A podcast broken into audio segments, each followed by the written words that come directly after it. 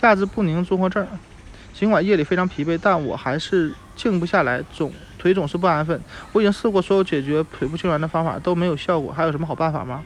孕晚期有太多因素导致你夜间无法获得足够的休息，双腿也是其中之一。大约百分之十五的孕妇会出现这种下肢不宁综合症。这个名字描述出来它的全部特征：腿或腿躁动，出现重爬感、刺痛感，导致身体其他部位无法安定下来。它常发生于夜间，也可能在下午或者躺下时发生。专家至今没有找到下肢不宁综合症的确切病因，看似和遗传有一定关系，但治疗上也束手无策。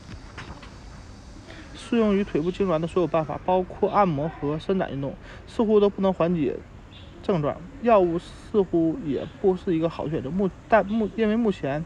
的治疗下肢不宁综合症的药物在孕期使用不安全，有些药物，比如孕妇经常用来缓解晨吐和止吐药或阻胺药，甚至会加重一些下肢不宁的症状。怎么预防下肢不宁上不宁？扰乱你的休息呢？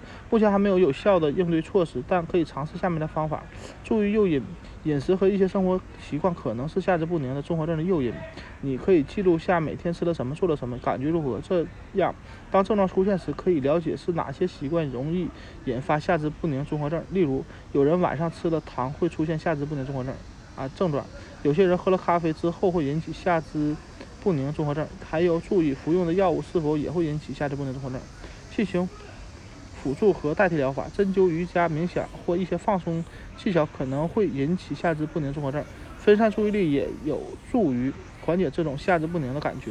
抽血检查，在孕晚期非常普通的缺铁性贫血也会出现下肢不宁综合症，可以请医生帮你做个抽血检查。如果血液中含铁量较低，可以服用适合适合的补铁剂来缓解。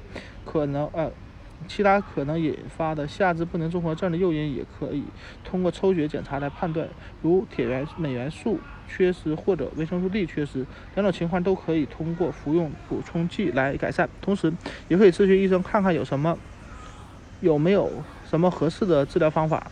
多运动，一些准妈妈白天运动运动双脚可以预防晚上下肢不宁啊下肢不宁。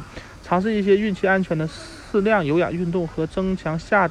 半身力量的锻炼要记住，但要记住不要在睡前进行，这样会加重下肢不宁综合症，也会让你不不容易入睡。也会尝试简单的拉伸运动，小腿拉伸或站立拉伸、腿拉伸。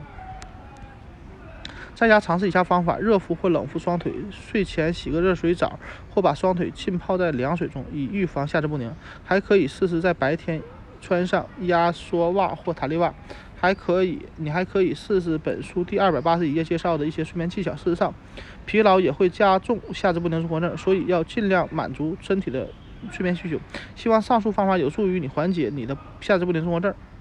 不幸的是，一些女性一直都无法找到好的缓解方法，并觉得这种症状对睡眠影响很大。如果在孕期出现这种症状，可能就需要等到产后或者等到宝宝断奶后才能采取药物治疗。